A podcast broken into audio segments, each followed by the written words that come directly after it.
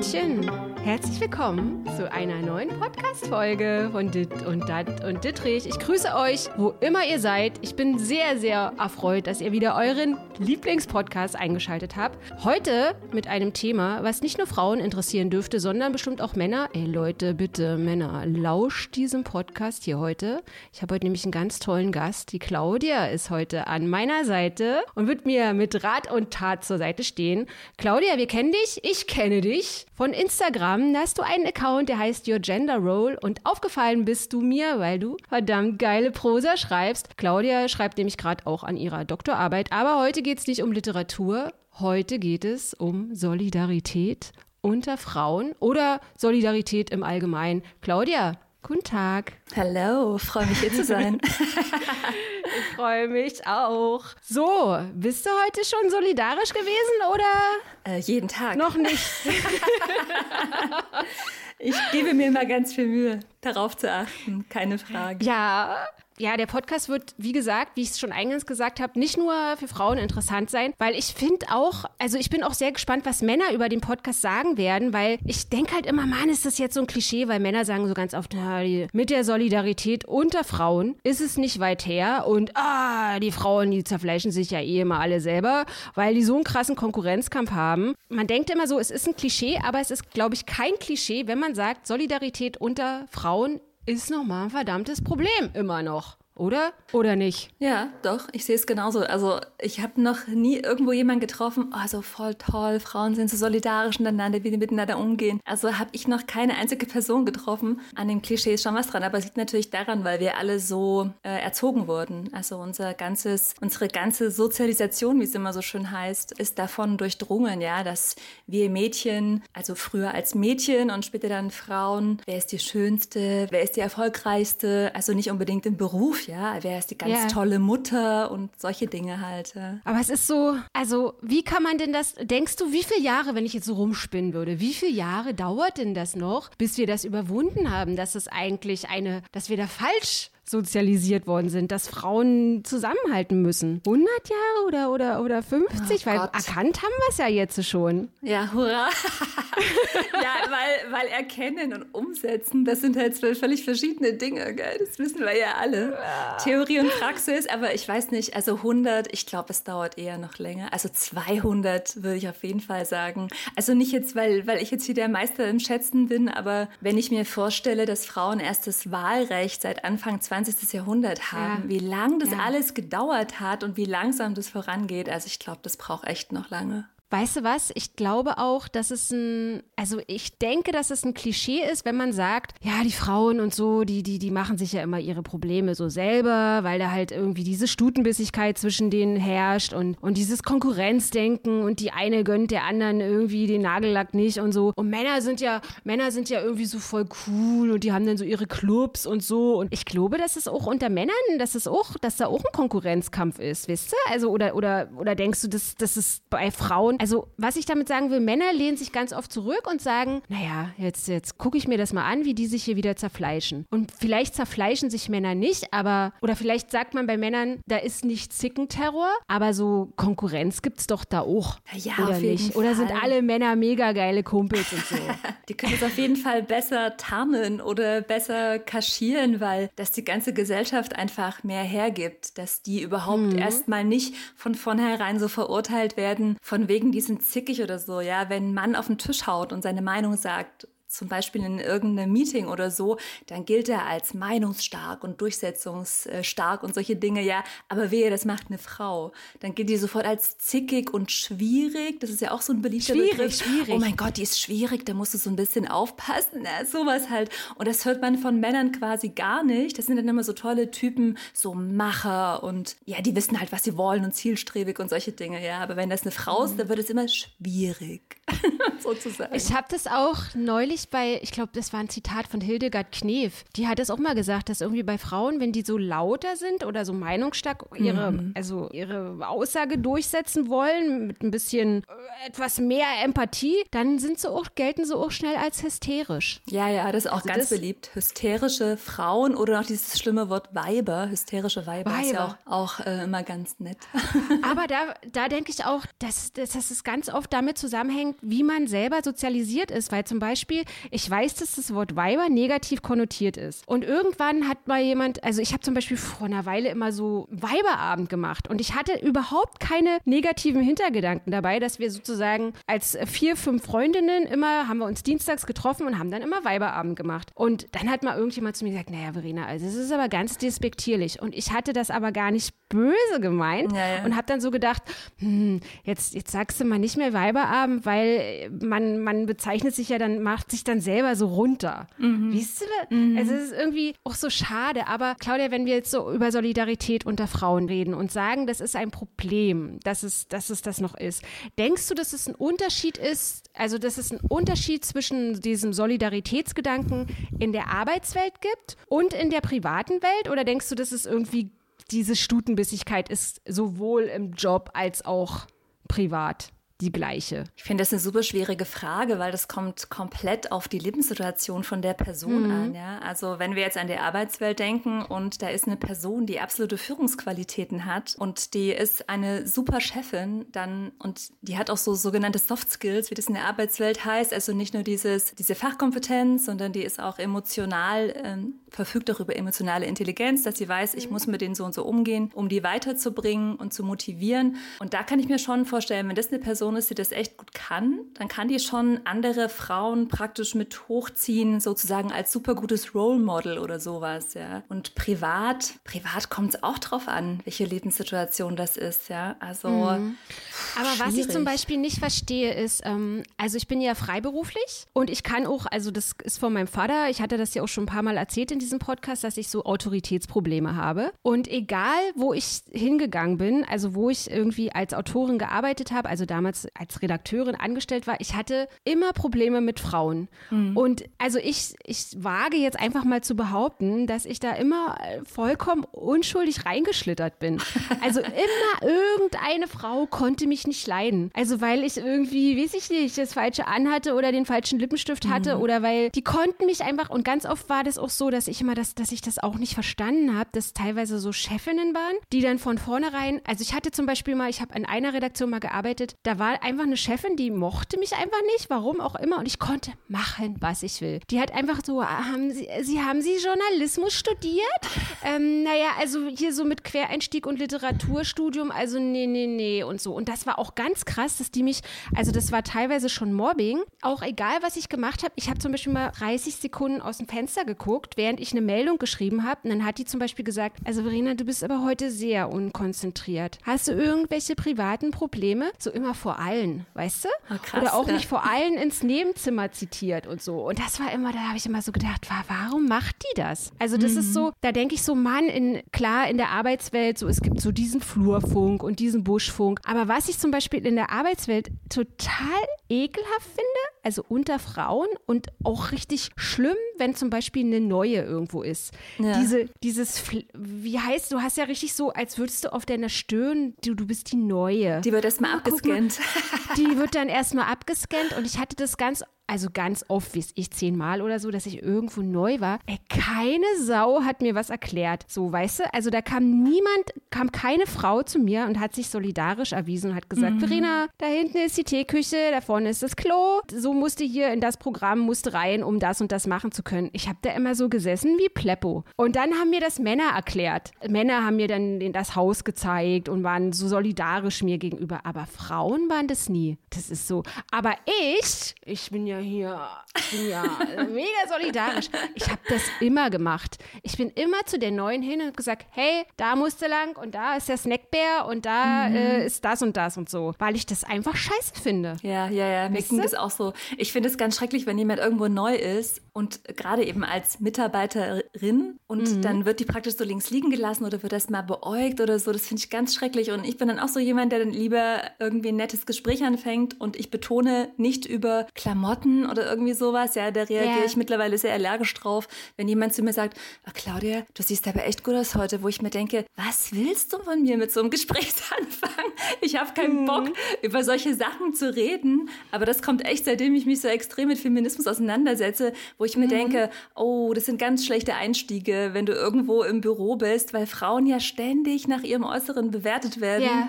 Und dann auf solche Gespräche habe ich grundsätzlich keinen Bock mehr, ja. Auch, auch mhm. wenn die jetzt mhm. vielleicht gar nicht böse meinen oder so, ja. Mhm. Aber schon dieses von oben nach unten, Mensch, sieht ja gut aus. Und dann am besten noch, ja, wo hast du denn das gekauft oder so? Ja, also nur als, als Beispiel, was ich früher so erlebt habe, wo ich noch ähm, so einen Vollzeitjob hatte vor der Doktorarbeit. Aber ja, ist schwierig. Aber da, inter da interessiert es mich jetzt zum Beispiel, wenn du das sagst. Also ich bin natürlich nicht in diesem Feminismus so verankert wie ganz mhm. viele andere Feministinnen, die sich da schon wahnsinnig cool damit auskennen. Und ich mache bestimmt auch ganz oft Fehler und, und, und weil ich auch immer noch dazu lerne und so. Und ich muss auch gestehen, dass es, dass manche Sachen mir auch, vermutlich liegt das auch an der, an meiner Sozialisierung, manche Sachen sind mir auch zu krass. Aber ich bin ganz oft ähm, teilweise so verunsichert, weil ich zum Beispiel, wenn ich eine schöne Frau sehe, also die jetzt dieser Norm entspricht und schön ist, aber ich nicht nur zum Beispiel dieser Norm entspricht. Ich sage mhm. also ganz oft zum Beispiel meiner Mutter oder so, die null der Norm entspricht, dann merke ich oder ich weiß, wie meine Mutter sich zum Beispiel freut, wenn, wenn die, wenn ich so sage, Mensch, Mami, 1A, neuer Haarschnitt irgendwie, hat die Nachbarin aber mit der Nagelschere geschnitten oder so. Und meine Mutter freut sich über Komplimente und dann denke ich so, okay, darf man zum Beispiel, also ist, freuen sich Frauen gar nicht, wenn man, wenn eine Frau einer anderen Frau ein Kompliment macht? Weißt du, weil da hätte ich jetzt zum Beispiel schon so Schiss, dass ich so sage, hm, wenn ich jetzt der anderen Frau sage, das ist ja ein geiler Haarschnitt oder so, oder du siehst ja heute voll cool aus, dass es übergriffig sein könnte. Weißt ah, du, was ich, ich, meine? Ich weiß, worauf du hinaus willst. Nee, das ist dieses berühmte Thema, so, oh Gott, man traut sich gar nicht mehr ein Kompliment zu machen. Das meinst du doch mhm, gerade. Genau, ja, genau. Weil, weil genau. Irg irgendwelche Leute Angst haben könnten, dass die Person sexistisch ist oder sowas. Ja, ja, ja so ein bisschen also gerade unter Frauen. So, ja, also aber weil das, ja, aber das ist ein, das ist, also ich will nicht sagen verkehrt gedacht, aber das ist so eine unbegründete Angst, weil es geht bei Komplimenten ja nicht darum, dass man sie nicht mehr machen darf oder so, mhm. sondern in dieser ganzen Sexismusdebatte geht es ja darum, dass es eben einen verdammten Unterschied zwischen einem Kompliment und einem sexistisch übergriffigen Verhalten verbal gibt, ja. Und mhm. ähm, das ist das, wo die Leute sich einfach verdammt nochmal anstrengen müssen, das mhm. zu unterscheiden, bevor sie den Mund aufmachen. Und jede Frau kann einer Frau ein Kompliment machen und die freut sich auch darüber. Ich meine, auch eine Frau kann ein beschissenes, in Anführungsstrichen, Kompliment machen, ja. Aber es ist im Grunde egal, wer das ist. wenn es respektvoll ist, ja, dann ist es ein schönes Kompliment. Mhm. Punkt. Und dann gibt's also was ich zum Beispiel auch früher mich nicht getraut habe, war, Frauen Komplimente zu machen, gerade wenn das so fremde Frauen sind. Mhm. Und ähm, ich habe das ganz oft, also nicht ganz oft, also jetzt im Lockdown schon gar nicht, aber wenn ich zum Beispiel so in Berlin mit der U-Bahn oder so unterwegs war mhm. und ich habe dann zum Beispiel irgendwie eine Frau gesehen, die, die jetzt nicht immer unbedingt der Norm entsprochen hat, aber die irgendwie was ganz Besonderes, weil die jetzt irgendwie einen witzigen Style hatte oder irgendwie auf ja. das und das gepfiffen hat und einfach irgendwie, weiß ich nicht, Tonschuhe angezogen hat mit äh, grünen Strumpfhosen Hosen und ach, wie ich, also so irgendwas Schräges, Witziges. Dann habe ich halt gemerkt, dass ich ähm, am Anfang so gedacht habe, oh, jetzt, jetzt, jetzt musst du da hingucken. Und ganz oft ist es so, dass, dass Frauen ähm, schon unbewusst so denken, es glotzen die so. Also ich hatte das bei mir auch schon, dass mich mhm. Frauen angeguckt haben und, und man geht von vornherein irgendwie so, die will mich anmachen, die will mich negativ anmachen. Dabei also weil man so konditioniert ist vielleicht ja, und die ja. wollen, die, die gucken aber gar nicht irgendwie, ähm, weil die dich irgendwie anmachen, also negativ, also anpöbeln oder so wollen, sondern die, die gucken, weil, weil die irgendwas zum Beispiel gut finden. Aber das weiß so. die Person ja nicht, die angeguckt wird, das ist ja das Problem. aber ich gucke dann, also ich versuche dann immer so zu lächeln, auch wenn ich so ein schüchterner Mensch bin, ja, aber ich habe so gemerkt, ähm, wenn ich zum Beispiel einer fremden Frau irgendwie ein Kompliment, ey, das ist ja, sieht ja cool aus oder du, du hast irgendwie das und das finde ich voll cool oder das gefällt mir, dass die sich dann, also dass die sich immer freuen, freuen. Also, dass, dass Ja. die dann so ein richtiges Lächeln Ist ja auch haben. Und so. schön. Ja, findest du? Oh, danke. Und so. Und das ist also gerade, weil ich halt so der Meinung bin, dass, dass Frauen, so dass wir uns untereinander viel mehr unterstützen müssten. Und da gehören für mich halt auch teilweise so Komplimente dazu. Ja, es kommt immer auf die Dosis an, ja. Also Mhm. wenn irgendjemand äh, so mit Komplimenten um sich wirft, dass es schon Ja. penetrant wird, dann ist es halt echt zu viel. Aber es Das gibt so stimmt. echt so ein, es gibt so einen super respektvollen Weg, Komplimente zu machen, wie du gerade Mhm. sagst, ja, dass du da eben die Leute total nett ansprichst. Also mir ist es auch mal, das war noch vor der Pandemie, da habe ich auf die S-Bahn gewartet und da ist äh, eine Frau an mir vorbeigelaufen und die roch richtig gut, die hatte ein ganz tolles Ja. Parfüm. Und dann habe ich gedacht, oh Himmel, ich weiß nicht, was das für ein Parfüm ist und was soll ich jetzt machen? So was, genau, Genau. Und dann habe ich total überlegt, äh, was mache ich jetzt? Und das ist eben genau der Punkt, dass man sich erstmal überlegt, wie kann ich die Person jetzt respektvoll ansprechen, Mhm. ohne dass es sich unangenehm fühlt. Und dann bin ich wirklich zu ihr hin und habe gesagt, entschuldige, ich möchte nicht, dass du dich irgendwie unangenehm fühlst, wenn ich dich hier anspreche, aber. Und dann sind wir Mhm. total nett ins Gespräch gekommen und eigentlich voll Klischee, gell? Wir unterhalten uns über Parfum, aber egal. Und dann haben wir uns aber total nett unterhalten und da hat sie gemeint, ja, ihr fällt es auch immer auf, wenn jemand an ihr vorbeiläuft und die riecht so gut. Und es gibt eben diesen Unterschied, ja, wenn irgendein schmieriger Typ an dir vorbeiläuft, hey Baby, wie du riechst, ja, dann, dann ist das Ja. einfach fucking Sexismus. Oder eben du sprichst die Person äh, super nett und respektvoll an. Ne? Also was ich jetzt auch als, als anderes Beispiel auch ganz witzig finde, ist, dass ich teilweise auch ganz lange so immer überlegt habe, wie, wie mache ich das? Wie spreche ich jetzt zum Beispiel eine Frau an, wenn ich irgendwie was total gut finde oder so. Also ich habe ein paar Literaturagenten, also drei an der Zahl, hat immer nichts gebracht. Also die, die beraten mich alle ganz toll, aber ach, unterm Strich egal. Ähm, und ich habe einen Literaturagent, der ist schon äh, jetzt etwas über 80 und der hat mir immer gesagt, Verena, denke über jedes Adjektiv nach. Über jedes Adjektiv. Versuche deinen Text in, mit Adjektiven so, so dünn zu besiedeln wie möglich, weil ich war so, ich habe immer alles war äh, die grüne Wiese und so. Also ich habe am Anfang meiner Schreiberei immer total übertrieben und jetzt äh, habe ich ein paar Mal schon gemerkt, dass ich ähm, gerade so, wenn ich von Frauen was lese, dass ich so teilweise so denke, boah, es ist so gut und geil geschrieben, aber oh, der Satz wäre für mich jetzt so noch geiler, wenn der ein Adjektiv weniger hätte. Und dann denke ich so, das kannst du dieser Person nicht sagen. Und irgendwann habe ich es dann mal bei zwei Frauen gemacht, die so auch am Anfang, also die standen noch am Anfang, ich habe dann so gesagt, ey, es ist super, super, super geschrieben. Aber denk mal nach, wenn du die zwei Adjektive rausnehmen. Und die so, erst haben, waren sie so verblüfft und dann haben sie mir aber geschrieben und gesagt, Verena, Super, dass du mir das gesagt hast. Ich denke jetzt auch über jedes Adjektiv nach, weil das ist so, also das, da habe ich mich halt dann so gefreut, weißt du, weil das Ja. ist so, wir haben uns dann so über diesen Text, ähm, also uns mit diesem Text, es ging halt wirklich nur so um den Text und es war auch nicht irgendwie so ein Angriff. Und ich habe aber gemerkt, dass das ähm, auch so, wenn von Frauen äh, so Kritik kommt, dass man, das ist, das ist wirklich immer so der Ton macht die Musik, weißt du? also dass man ja. Äh, Was du gerade sagst mit diesem Bestärken und dass man sich über diesen Text unterhält, ja. Also das Mhm. verstehe ich auch darunter, dass man sich gegenseitig praktisch, also dass man so einen Mehrwert hat und sich gegenseitig pusht und so. Und das hat man eben häufig nicht. Also ich habe das zum Beispiel mal, das war eine ganz kleine Situation, da habe ich gerade mit meinem Doktorat angefangen und da habe ich eine Kommilitonin getroffen, mit der habe ich ähm, studiert. Und dann sagt die so ganz schnippig zu mir, ach Claudia, du willst auch deinen Doktor machen? Ja, wieso denn das jetzt? Und ich habe auch so gedacht, ja, was denn für eine blöde Frage? Ja. Und da habe ich auch Ja. so gedacht, ja, okay, erstens, weil ich es kann. Also sprich, weil ich es anfangen kann. Was ich daran kann, wird sich ja noch zeigen. Aber so, das war so richtig dieses, man hat so richtig gespürt, da ist jetzt wieder eine Konkurrentin mehr oder was sie offensichtlich in dem Moment, ich kann ja auch nur spekulieren, ja, aber das war nicht irgendwie so, Mensch, schön und lass uns doch mal austauschen und es ist ja super schwierige Zeit und äh, so, sowas nicht. Es kam einfach nur, ach, du willst jetzt auch mal, mhm, aha, alles klar. Okay, okay. Aber warum? Warum? Weißt du? Also das ist, ich denke dann immer so, ich verstehe es das.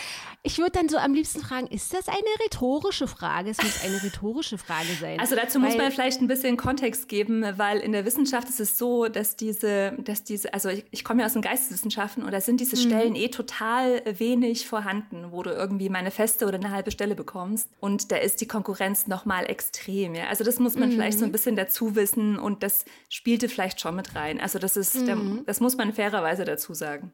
Aber in der Arbeitswelt ist es ja zum Beispiel auch so, dass, dass ich so denke, wenn so eine Frau jetzt wirklich auf so einem Chefposten gelandet ist, dann ist es ja schon mal so total cool, weil Frauen ja eh unterbesetzt sind in, in höheren Posten. Mhm. Und da denke ich immer, ja, sollte es jetzt nicht so sein, dass, dass Frauen, also es ist immer noch so ganz oft, dass man, ich habe jetzt den Job, ich habe jetzt den Job und jetzt muss ich alles daran setzen, auf dem Sesselchen zu bleiben. Und ich darf jetzt nicht so viele Frauen unterstützen, weil es könnte ja eventuell dann eine kommen, die an meinem Stühlchen sägt, an meinem Stuhlbein sägt. Und das ist aber auch so traurig, finde ich. Weißt du, weil ich so denke, ja, ich denke halt manchmal, also, also klar, es ist traurig, aber dann denke ich wieder so, okay, es ist so super schwer, wirklich in diese ganz hohen Positionen zu kommen. Also so, ich kann da nicht mitreden, was die freie mhm. Wirtschaft angeht oder so, aber mhm. und ähm, dann denken die sich wahrscheinlich, ich habe es jetzt ich habe jetzt so einen harten Weg hinter mir und jetzt räume ich da alles um mich rum ab quasi. Ja. Genau, also, genau. Ich kann das, also so von der, von der menschlichen Seite kann ich das irgendwie nachvollziehen, aber es ist klar, es ist natürlich schade, wenn es dann irgendwie nicht weitergeht und man anderen nicht hilft oder so. Aber es gibt mhm. ja auch mhm. genügend Beispiele, wo so, so Mentoring-Programme vorhanden sind und Leute da wirklich äh, Mentees haben und die weiterbringen. Also es ist nicht ganz so schlimm. Also eingangs zu diesem Podcast habe ich so eine mini, mini, mini, mini Umfrage im Freundeskreis gemacht. Mhm. Und Männer haben gesagt, also bei Frauen ist so, so die Solidarität unter Frauen, also natürlich ein Problem, aber wenn das jetzt so dieses Konkurrenzdenken auch im Privaten, das ist teilweise so, die haben gesagt, das ist, kann eben bei den Frauen auch schon mal toxisch sein. Richtig toxisch. Also dass die so, ich will jetzt nicht übertreiben, über Leichen gehen, aber richtig teilweise mit Mobbing und Getuschel und üble Nachreden Rede und so, dass wir da Meisterinnen unseres Fachs sein sollen, wenn, was das so angeht. Und dann denke ich immer so, hm, ist es bei den Männern wirklich nicht so? Nee, das Sind ist die das Männer Klischee. so? Das ist das Klischee, Klischee ne? absolut. Also mir braucht keiner mehr erzählen, dass Männer nicht toxisch sind, also was dieses Karriereding angeht, ja. Mhm. Also sorry, die sitzen da bei ihrem Bier oder in der Sauna oder beim Golfen und, und machen da irgendwelche Deals. Also sorry, mir kann da keiner mehr irgendwie erzählen, dass da nichts hintenrum oder irgendwas läuft. Und bei Frauen wird halt nur so der Fokus draufgelegt, ah, ja, guck, jetzt, jetzt schauen sie wieder, wo sie eine aus, aus dem Weg räumen können. Und das, mhm. Das machen ich hatte auch genauso. Mal, ich hatte auch, ähm, ich wollte schon ganz, ganz lange über Solidarität unter Frauen sprechen, weil das ist, ich finde, das ist so ein großes Thema. Und dann habe ich auch mal so bei Instagram so eine Mini-Umfrage gemacht und dann habe ich so gemerkt, oh, es war wie eine Lawine. Wir haben, also das jetzt ist so der Klassiker, wir haben so viele Frauen geschrieben, die so ihre Geschichten erzählt haben. Also bei der einen, die hat irgendwie ihre vierjährige Tochter im Kindergarten und alle Mütter tuscheln immer, wenn sie mit ihrer Tochter in den Kindergarten kommt und so. Jede hat hatte irgendwie eine Geschichte und im Endeffekt ja. waren das so viele Geschichten, dass irgendwie nur eine halbe bei mir hängen geblieben ist, weil ich mich richtig, weil ich so dachte, boah, das ist, das ist so viel, das ist so, wo, wo soll man da ansetzen? Wie soll man da, also du hast ja auch eingangs zu diesem Podcast gesagt, also das, ein erster Schritt ist schon mal, das so zum Beispiel zu erkennen. Ja, das, so das finde ich das Allerwichtigste. Also, dass man wirklich sich mit dem Thema beschäftigt, weil mir schreiben mhm. zum Beispiel auch immer ganz viele Leute, also gerade beim Thema Feminismus, dass die zum mhm. Beispiel Angst haben, sich zu äußern. Die haben Angst, was zu sagen, weil die eben ja auch beobachten, wie es so abgeht. Und dass es so eine Solidarität gibt innerhalb so einer bestimmten Bubble. Das ist für Leute, die mhm. sich zum mhm. Beispiel schon sehr lange mit Feminismus auskennen. Und die vergessen dann manchmal, dass es Leute außerhalb dieser Bubble gibt, die sich vielleicht nicht so gut auskennen. Und ähm, dass man da eben ein bisschen äh, mehr Rücksicht drauf nehmen sollte, sage ich jetzt mhm. mal. Ja. Und die schreiben mir dann, ja, und warum ist das denn immer gleich so hart und warum, warum wird dann immer gleich so krass diskutiert? Und dann versuche ich das immer so zu erklären. Also das heißt nicht automatisch, die Leute sind unsolidarisch, aber im Feminismus arbeitet man ja schon Jahrzehnte dran und es ändert sich ganz, ganz langsam was, ja. Und mhm. dann muss eine Seite verstehen, dass da ganz viel Frust bei FeministInnen ist, weil es eben so langsam, weil sich erst Dinge sehr langsam verbessern und ich versuche immer in der feministischen Seite Verständnis dafür zu werben, passt auf, es gibt Leute, die beschäftigen sich nicht damit, aus welchen Gründen auch immer. Ich meine, es gibt Leute, die haben Fulltime-Jobs, ja, die können nicht ja. ständig irgendwo dranhängen und Gott weiß, was alles lesen und dass da einfach mehr Verständnis auf beiden mhm. Seiten sozusagen da sein muss. Das ist super wichtig. Also würdest du damit sagen, dass Leute, die sich quasi schon so lange mit Feminismus beschäftigen, dass die dann auch eine kürzere Zündschnur sozusagen haben genau, dann mit den Jahren? Genau. Hm. Ja, Okay, ja. okay. Also, aber ich kriege das ja zum Beispiel mit, wenn, keine Ahnung, wenn irgendwo eine Veranstaltung ist und ich habe zum Beispiel auch Freunde, die nicht im feministischen Kreis sind. Mhm. Und wenn mir dann eine Freundin sagt, ah, oh, nee, Claudia, ich will da eigentlich nicht hingehen, ich fühle mich da nicht so wohl Und dann denke ich mhm. mir, okay, warum sagt die das jetzt? Und eigentlich finde ich das extrem schade, weil diese ganzen, mhm. diese ganzen Veranstaltungen sollen ja dafür sein, dass sich alle wohlfühlen, dass sich jeder informieren kann und so. Aber weil die das eben mitbekommen, wie das teilweise eben so zugeht. Also mhm. ich will das jetzt gar nicht schlecht reden oder sowas, ja, aber es gibt immer so eine, so eine komische Annahme, dass im Feminismus immer alles total heile Welt ist und alle verstehen sich und so, aber das ist natürlich nicht so. Und auch, und auch da gibt es so Klischees und äh, unsolidarische Sachen, also da muss man sich Aber nichts vormachen. Da habe ich jetzt, Claudia, da muss ich dir jetzt erzählen, habe ich nämlich, du weißt auch vermutlich gleich, auf welches Beispiel ich äh, hinaus möchte. Ähm, da merke ich zum Beispiel ganz oft, ähm, dass es so teilweise auch so für mich schwierig ist, also nicht nur jetzt mit diesem Podcast, aber wenn ich zum Beispiel über gewisse Themen sprechen möchte, dann, dann habe ich das ganz oft gemerkt, dass wenn ich die Leute mit meinem Privataccount angeschrieben habe, hey, hast du irgendwie, hast du irgendwie Bock über das und das Thema zu sprechen, dann haben die mir zum Beispiel nicht geantwortet. Also je nachdem, also Feministinnen, Politikerin, alles Mögliche, alle möglichen Frauen habe ich schon gefragt. Und wenn ich die dann aber mit meinem offiziellen Firmenaccount angeschrieben habe, mit meiner Firmen-E-Mail-Adresse, dann haben die mir immer geantwortet. Und das fand ich halt immer so, das finde ich halt so schade irgendwie mhm. auch. Und ich habe auch gemerkt, dass teilweise ähm, bei den Kolumnen, die ich so schreibe, äh, da gab es, also das ist auch so das, was, was du äh, mit, mit Solidarität unter, unter Feministin auch meinst, dass ich so, dass ich denke, es ist ja für, also alle kämpfen ja für die gleiche Sache. Und das ist dann aber, natürlich gibt es die eine Seite, Seite, die kennt sich mega gut aus und die andere Seite kennt sich zum Beispiel nicht so gut aus. Und wenn wir zum Beispiel über Social Media sprechen, dann gibt es ja auch Credits, die Credits des Credits weitergegeben werden. Und ich habe ganz oft gemerkt, dass, dass ich teilweise so Kolumnen schreibe, die, wo ich so ein unbewusst, die unbewusst feministisch waren, weißt du, wo, die, die für mich, wo ich einfach dachte, ich muss jetzt, das hat eigentlich im Endeffekt nur was mit Gleichberechtigung zu mhm. tun. Und, mhm. und dann haben mir Leute gesagt, du, das ist aber, das ist aber wirklich äh, ein guter feministischer Ansatz. Und dann habe ich über 20, 25 Ecken im Internet gefunden, dass da so Zitate von meinen Kolumnen auf ir in irgendwelchen Stories oder so waren. Mhm. Und die, und ich dachte dann so schon, ähm, ehrlich gesagt, angepisst, dachte ich so, na hör mal, die Frieda hätte ja jetzt auch mal sagen können, dass, das, dass ich das gesagt habe. Hat sie aber nicht. Sondern, oh, und dieses Zitat und dieses Zitat. Und dann habe ich mich so ein bisschen darüber echauffiert und habe gesagt, also, äh, das finde ich jetzt hier nicht so in Ordnung. Und dann war das aber so, dass die, diese, diese Personen, also Frauen, Frauen, Feministinnen mir so geschrieben haben und dann aber mir den Vorwurf gemacht haben und gesagt haben, Verena, also da hättest du uns aber auch privat anschreiben können und uns das mal sagen können, dass du das nicht so gut findest. Und dann dachte ich so, hab ich? Aber ich habe leider keine, keine Mail zurückgekriegt. So. und das ist halt so, dann denke ich so, hm, das ist, das ist schon unsolidarisch. Ja, also ich weiß natürlich, was du meinst, keine Frage. Also ich will, ich will mal vor, vorweg sagen, Social Media ist sowieso ein sehr spezielles Feld, immer das mal so ja. nett sagen darf. Und ähm, aber das hat ganz klar was mit Solidarität zu tun, dass wenn man keine Credits gibt, ist das unsolidarisch, weil wenn man mhm. von einem Thema keine Ahnung hat oder sehr wenig Ahnung hat, dann soll man das zugeben. Das ist überhaupt nicht schlimm, ja. Sag einfach, du weißt nicht, worum es geht, kein Problem, aber du kennst Leute, die wissen, worum es geht, ja. Und das ist doch super. Und so läuft es einfach. Und nicht einfach so aufspringen und dann, ja, ich kenne mich jetzt hier voll aus und habe das aber irgendwo hergenommen. Und das ist gar nicht mein eigenes Wissen oder meine eigene Haltung oder wie auch immer. Und das ist auch so eine Problematik, das liest man aber häufiger die letzten Jahre, seitdem Feminismus so ein bisschen en vogue wird, ja. Seitdem so diese tollen T-Shirts, we all should be feminist oder so, ja. Ähm, da wissen die Leute ganz ganz genau, wenn ich auf das Thema aufspringe, generiert es Aufmerksamkeit. Und das ist halt mhm. halt teilweise auch so ein Problem. Also man möchte da niemandem was unterstellen, ganz klar. Aber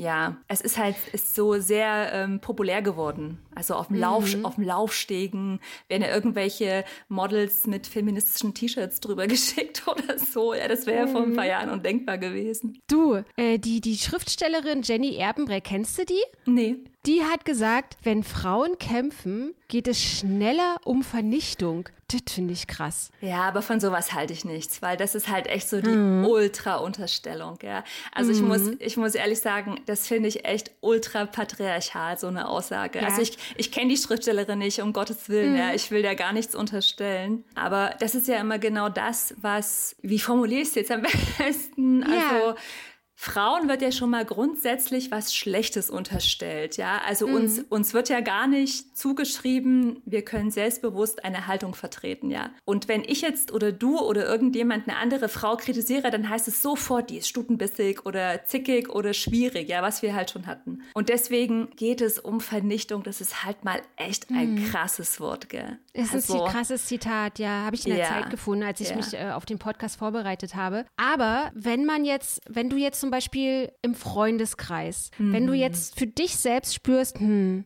was diese Freundin oder dieser Freund oder dieser Mensch mir jetzt sagt, das finde ich jetzt unsolidarisch. Mhm. Und du merkst, es macht was mit dir. Zum Beispiel, du ärgerst dich darüber. Sprichst du das denn aus oder versuchst du das dann runterzuschlucken oder sagst du das demjenigen direkt ins Gesicht und sagst, hör mal, Erna, das war jetzt nicht so cool von dir?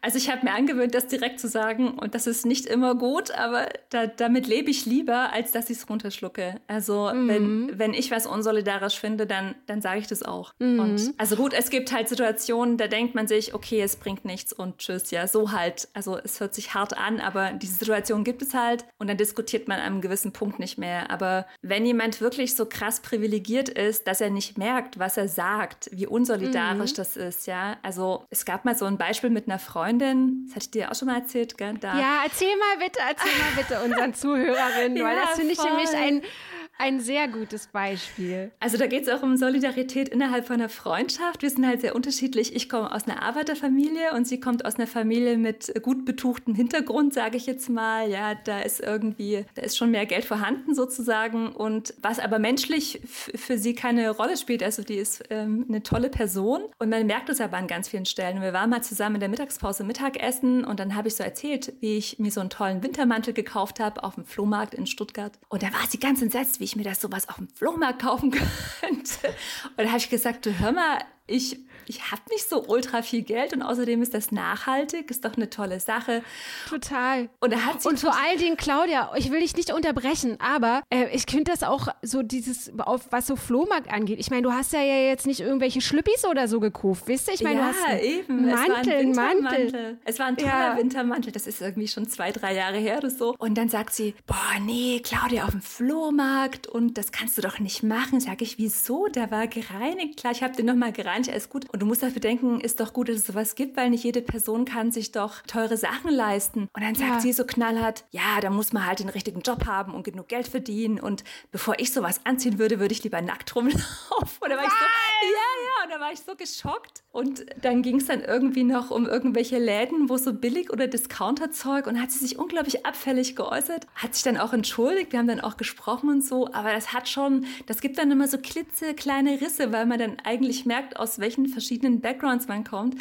Und mhm. wir, wir sprechen dann auch drüber. Und da habe ich gesagt, sowas kannst du nicht bringen, weil es gibt genügend Leute, die haben einfach nicht so viel Geld, ja. Und das ja. muss, und damit muss man sich gerade, wenn man in einer privilegierten Position ist, gerade für die muss man sich einsetzen. Und wenn man drüber spricht und andere darauf aufmerksam macht, ja. Also das war so, äh, ein so ein krasses Erlebnis. Das war echt. Ähm Aber gerade, also gerade so in, in, Kapitalismus und so und Konsum und dass man mhm. immer mehr kaufen und kaufen und kaufen soll, ich finde es gerade in, in einer Zeit wie dieser viel, viel wichtiger, dass man auf dem Flohmarkt oder bei, ich gehe zu, zum Humana und so. Ich finde da die tollsten Klamotten bei Humana, wenn ich da, ich kaufe auch sowieso total wenig Klamotten, aber wenn, also ich kann es ja waschen und da sind ja ganz oft so Sachen, die sind ja noch super. Also ich meine, ja, ich habe auch ein paar so Vorsätze, dass ich ja, wie, wie ich gerade gesagt habe, mir nicht irgendwelche Buchsen kaufe oder so da bei Humana oder wie weiß ich, aber so Kleidungsstücke und so. Also ist ja auch super nachhaltig, ja. Ich ja. Mein, man muss sich das doch mal überlegen. Ich meine, wenn ich zum scheiß Primark renne, ja, dieses ja. ausbeuterische Unternehmen da, ja, und dann denke ich mir,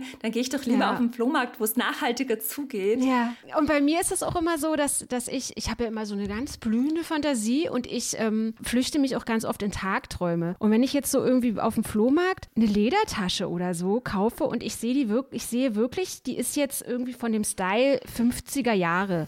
Ey, weißt du, was da bei mir für ein Kopfkino anspringt? Ich denke dann so, oh, wer hatte die mal und wem hat die alles gehört und vielleicht ist die durch zwei Generationen gewandert und vielleicht hatte die irgendwie mal die Oma schon und, und was hat die mit der Tasche erlebt und so. Und ich spinne mir da die schönsten Geschichten so zusammen. Und ich freue mich mhm. dann richtig, dass diese, dass diese Tasche, die von 1956 50 ist, 2020 dann bei mir in der ja, Garderobe hängt oder mega, so und eine Geschichte erzählt und, und das Leder ist schon rissig und ich fette das jetzt mit Kokosöl ein und dann glänzt die wieder und so. Also es, es macht dir einfach total Freude und ich finde das viel, viel besser, als sich da irgendwie so ein, so ein Ding da von irgendeinem so Drecksladen zu besorgen. Aber das ist halt ein, das ist halt ein super kapitalistisches Problem, ja. Also wir ja. leben in einer Gesellschaft, die ist einfach total profitorientiert oder beziehungsweise wenn die Leute sich Jobs suchen, geht es doch darum, dass der möglichst viel Kohle abwirft, ja. Also was ja. natürlich auch daran liegt, dass die Mieten extrem teuer sind und solche Sachen, ja. Aber das Solidarische bleibt da halt irgendwie total auf der Strecke, dass es eben Leute gibt, die da gar nicht erst hinkommen und also arm ihr Leben bestreiten müssen mhm. oder ärmer eben als andere. Und dann denkt die, die reicher sind, äh, ja, Gott sei Dank geht es mir nicht so und mir der Rest egal, so nach dem Motto. Und das ist mhm. halt einfach ein großes Problem. Denkst du jetzt so Lockdown-Zeiten, dass das Corona, dass, dass das so ein bisschen sensibilisiert hat für mehr Solidarität? Weil ich, aber vielleicht ist das auch nur so ein Trugschluss. Ich habe schon so ein bisschen das Gefühl, dass die Leute jetzt einfach, weil die mehr organisieren müssen, selber organisieren müssen. Also die haben irgendwie unten im Haus eine Oma, die kann jetzt nicht alleine einkaufen gehen mhm. und so. Und dann ist, hat sich sofort die Hausgemeinschaft zusammengeschlossen und bringt ja jetzt Sachen mit und so. Also ich meine, mhm. ja, so Solidarität im, im Alltag finde ich, dass es jetzt durch Corona oder mal besser funktioniert. Oder dass die Leute sensibler sind. Oder denkst du es auch irgendwie, hm, eigentlich auch nicht? Also ehrlich gesagt, ich frage mich das immer noch, ob das so ist, weil in der ersten Welle hat man ja so ganz häufig mitbekommen, dass da irgendwo welche Zettel hängen und ich gehe für dich einkaufen und mach dies mhm. und jenes. Und das ist ja irgendwie auch schon so ein bisschen zurückgegangen. Also mhm, ich kriege da zumindest stimmt. nicht mehr so viel mit und ich glaube schon, dass die Leute das in ihrem Kopf haben, weil die Zeiten einfach schlimm sind. Und ich glaube schon, das verändert die Leute so in gewisser Weise. Aber ich kann mir auch gut vorstellen, wenn das jetzt praktisch alles im Griff wäre, dass sie dann wieder anfangen, ah ja, geil, es ist wie vorher, los geht's. Scheißegal, ja. was, was die letzten Monate war. Ja, also so kann ich es mir vorstellen, weil wir halt so eine Konsumgesellschaft sind und wir eigentlich nur darauf warten, dass wir wieder, also was heißt wir, ja, ich bin ja so ein Konsumgegner, Gegnerin. Ja. Aber ich glaube schon, dass das so wäre, wenn jetzt, also stell dir einfach vor, die Pandemie wäre im nächsten Monat im Griff und dann fangen die Leute ja wie verrückt an und gehen wieder ins Kino, in die Bars, in die Clubs und weiß ich nicht was und dann drehen die halt mhm. alle frei und dann scheiß auf Solidarität, ich will jetzt leben, ja. Und, und, so kann ich mir das halt echt vorstellen. Ich kann mir richtig vorstellen, dass man auch mal pöbelt und sagt, du komm mir jetzt hier nicht mit deinem solidarischen Scheiß, ich trinke jetzt mein Bier und mein Wein und endlich wieder hoch die Tassen. Das kann ich mir auch vorstellen. Aber was nehmen wir jetzt von dem Podcast mit? Also es erkennen, also so, wir sind sozialisiert worden, also gerade wir Frauen sind so sozialisiert worden, dass wir diesen Konkurrenzgedanken haben, dass man schon gerne, wenn man eine andere Frau sieht, dass man so denkt, naja, also wie sieht denn die aus? Und hör mal, guck mal, guck mal die da vorne, wie die aussieht, dass man es dann nicht macht. Dass man nicht, dass man sich, dass man nicht tuschelt, dass man nicht irgendwie extrem Flurfunk betreibt und so. Und ja, vielleicht auch in der Arbeitswelt auf die neue zugehen. Das kann auch, kann man man kann ja auch, wenn man solidarisch diesen solidarischen Gedanken mal anpacken will, auch kleine Schritte sind, sind Schritte. Oder? Also ich finde, ich finde ehrlich gesagt die kleinen Schritte am wichtigsten. Ja? Ja. Wenn, die, wenn jede einzelne Person sich hinstellt und sagt, okay, wenn ich jetzt so komische Klischees denke, dann sage ich in meinem Kopf, okay, stopp, was denkst du jetzt? Warum denke ich das? Und warum ist das mhm. so? Und mhm. geht es nicht auch anders? Also sprich solidarisch mhm. und menschlich, weil Solidarität hat für mich ganz viel mit Menschlichkeit zu tun und dass ich eben nicht jemand aburteile, den ich ich da plötzlich sehe und irgendwelche Klischees durch meinen Kopf rattern lasse, sondern mhm. in dem mhm. Moment denke, nein, ich will diese Klischees, also die sind zwar jetzt da, aber warum sind die da? Okay, denk mal lieber anders drüber. Das wäre schon mal ein cooler Anfang. Hinterfragen ist ein großer Schritt, genau. Claudia, wir haben bestimmt ganz, ganz viel nur angeschnitten und bestimmt auch ganz, ganz viel vergessen. Ihr Lieben da draußen, weil das ist nämlich das Problem an diesem Podcast. Wenn ihr Dit und Dat und Dittrich eine Stunde oder zwei Stunden hören wollt, da, also da müsst ihr mir auch mal ein paar Postkarten schicken und mich ganz höflich darum bitten. Da quatsche ich ja auch schon mal drei, moderiere ich hier die Show drei Stunden durch. Claudia, vielen, vielen Dank, dass du mit mir heute über Solidarität gesprochen ja, hast. Ich danke Liebe dir. Fra Liebe Frauen, wenn ihr Fragen zu dem Podcast habt, wenn ihr auch vielleicht komplett anderer Meinung seid äh, oder auch Männer, dann schreibt mir bitte auf Instagram oder schreibt, ihr könnt ja auch gerne der Claudia mal schreiben, Your Gender Role heißt ihr Account auf Instagram. Da könnt ihr auch mal ihre Prosa lesen und ihre Erzählung und was sie sonst noch da so coole Sachen macht. Ja. Aber immer schön ordentlich anrede, hallo oder liebe Claudia, nicht einfach hier so, hör mal, was du dir im Podcast gesagt hast oder so. Das geht nicht, das wird alles nicht gelesen. So ist es. Seid solidarisch, macht kleine Schritte und wir hören uns heute in einer Woche wieder. Claudia, danke, danke, danke, danke. Auch wenn wir bestimmt ganz viel vergessen haben. Egal. Wichtig ist drüber reden. In diesem Sinne, tschüss.